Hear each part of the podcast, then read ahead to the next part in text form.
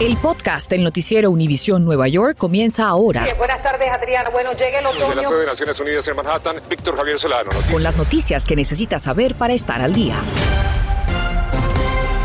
¿Qué tal? Muy buenas tardes. Les saluda Adriana Vargasino. Y Víctor Javier Solano, como siempre, un gusto que nos acompañe.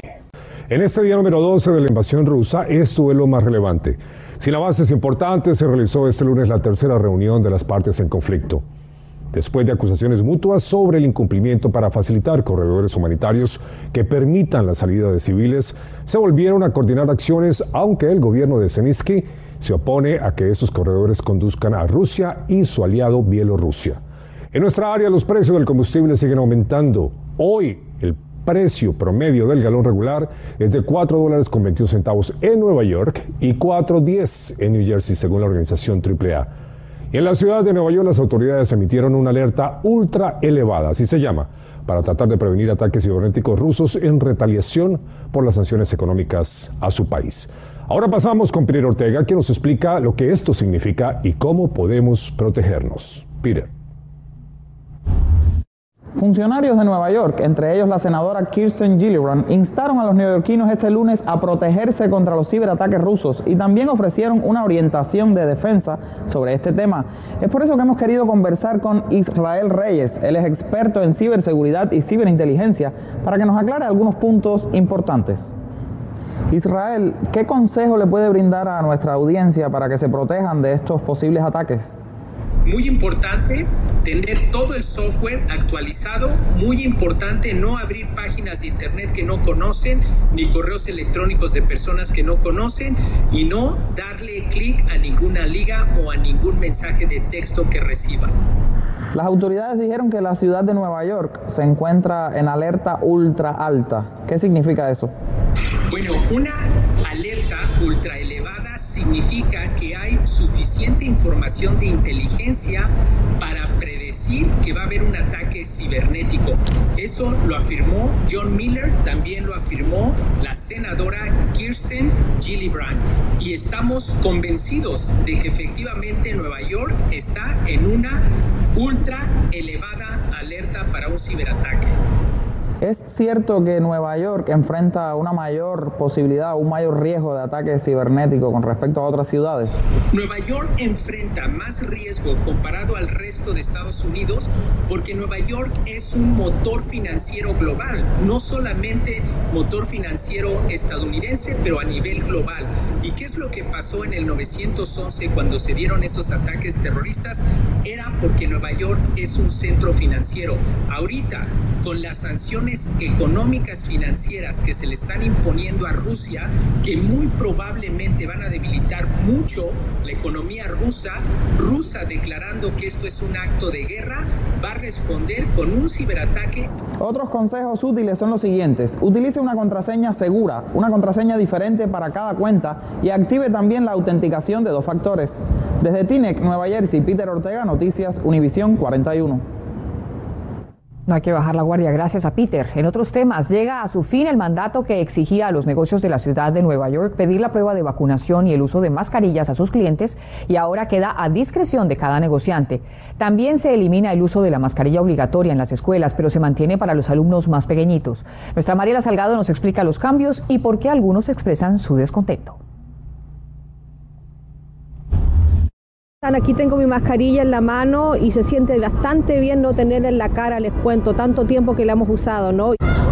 Hoy fue el día que por primera vez en tanto tiempo ven la cara y sonrisa de sus compañeros y maestros, pero no los niños de 2 a 4 años que cursan el pre-kinder o van a centros de cuidado infantil. Toca eso. Muy bien, Jean. Todo listo y dispuesto para alzar sus voces. Padres que llegaron a exigir que le quiten la mascarilla a sus hijos. Están rodeados por los que se han vacunado y no va a causarles ningún daño quitarse la máscara. No pueden leer mensajes emocionales en las caras. No están aprendiendo realmente bien. Y estos son los mensajes que estos padres han dejado aquí a la alcaldía. Preguntan, ¿dónde está lo científico que dice que esto tiene que ser así y que estos niños tienen que tener la mascarilla? Señor Eric Adams, le preguntan al alcalde, ¿ustedes anti-CDC, anti-centros de control para enfermedades. Queremos que nuestros bebés tengan alternativas y una voz. Y en esta escuela del Alto Manhattan vimos de todo, con y sin. Si hay garantía de que todos están vacunados y que todas las personas están protegidas, no habría problema. Pero vimos que muchos se la siguen poniendo. Porque es más seguro. Por el momento preferimos mejor tenerlas puestas. No podemos estar muy pegados a la gente y mantener una distancia. Creo que no muchos se la han quitado. He visto en la mañana muchas, muchas personas con la mascarilla. Es una cuestión psicológica, nos dice Felicia, quien trabaja en la clínica de la escuela. Porque todavía creo que por completo no se ha ido el virus. Y creo que cuando ya no la tengo, me hace falta. Ahora, padres, recuerden que en cualquier momento la ciudad puede revertir todo esto y volver a obligar a ponerse la mascarilla si las cifras de casos cambian. Lo otro también es que autoridades de las escuelas no van a permitir ningún tipo de acoso o bullying para aquellos estudiantes que opten por seguir usando la mascarilla. En Manhattan, Nueva York, Mariela Salgado, Noticias, Univisión 41. Equipos de emergencia batallando un incendio en un complejo de apartamentos en South Brunswick, en New Jersey. Las llamas estallaron hacia las 8 y 15 de esta mañana en Northumberland Way y los bomberos tardaron cerca de tres horas en controlarlas luego del colapso de un balcón y parte del techo de la edificación. Por ahora, el edificio no es habitable. Infórmate de los principales hechos que son noticia, aquí en el podcast del noticiero Univisión Nueva York. Bueno, y vamos a nuevamente al Estado Jardín, donde a partir de hoy ya no es obligatorio el uso de las mascarillas en las escuelas, guarderías o autobuses escolares. Nuestro Gary Merson nos cuenta cuáles son los distintos eh, distritos escolares que han decidido posponer el acogerse a esta medida.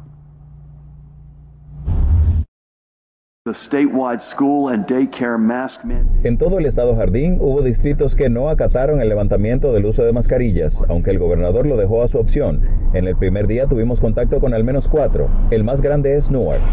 En toda su fachada, esta escuela de Ironbound todavía conserva los letreros anunciando que se requiere la mascarilla. Vamos a ver cómo controlarían su población de unos 1.300 estudiantes desde kinder hasta octavo grado.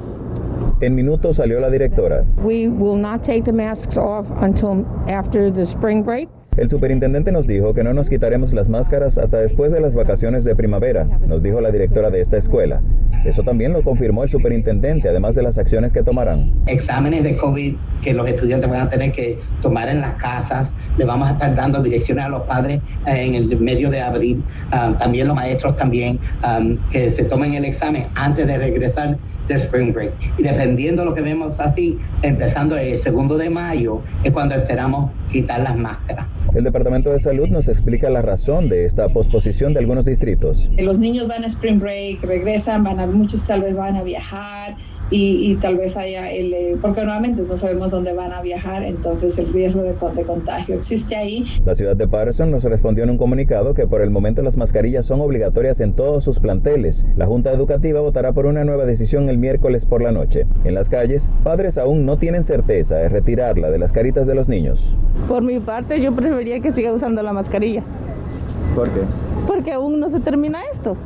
Yo digo que sí, que hay una aseguranza que tener una mascarilla a la escuela, no, porque hay muchos niños y nunca sabe uno que va a llegar a la escuela está enfermo, no, no. El levantamiento de la orden aplica dentro de autobuses escolares y centros de cuidado infantil. El Departamento de Salud sigue optimista con la tendencia. En la primera semana de febrero hubo 117 casos, en la última semana solo 17. La tasa de positividad entre estudiantes es de 1.57 y entre maestros 2.27.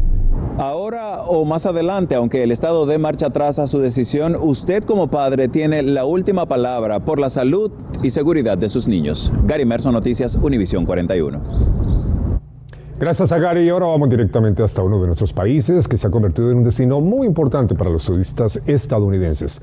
Estamos hablando de la República Dominicana, donde se encuentra en vivo nuestra compañera Esperanza Ceballos. Esperanza, muy buenas tardes. ¿Cómo se están acogiendo allí estas nuevas medidas?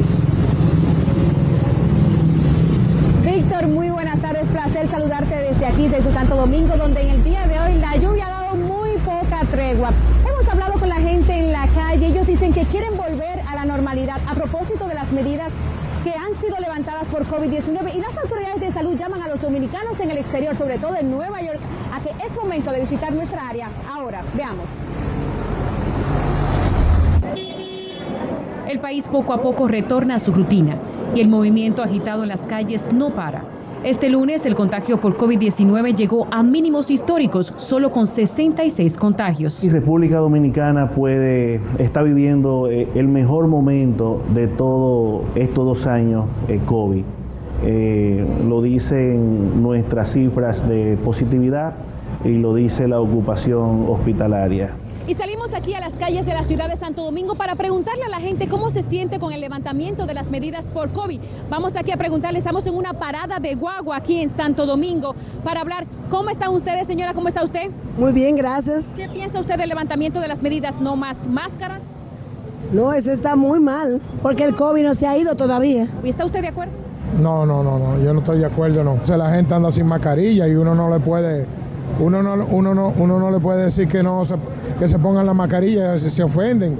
Para esta periodista, el relajamiento de las medidas lo que hizo fue legalizar lo que ya era público. Yo creo que deben tomar medidas. La población tiene que mantener las mismas alertas frente al COVID que teníamos hace dos meses. Los dominicanos en el extranjero, sobre todo en el área triestatal, que superan el millón, han ayudado a mover la economía en los años más difíciles de la pandemia. Según estadísticas, el promedio anual de turistas que llegaron a República Dominicana entre 2010 y 2019 fue más de 5.300.000.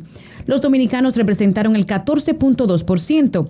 Y en cuanto al año pasado, podría decirse que los turistas dominicanos y estadounidenses salvaron la industria turística con cerca de 3 millones de visitantes.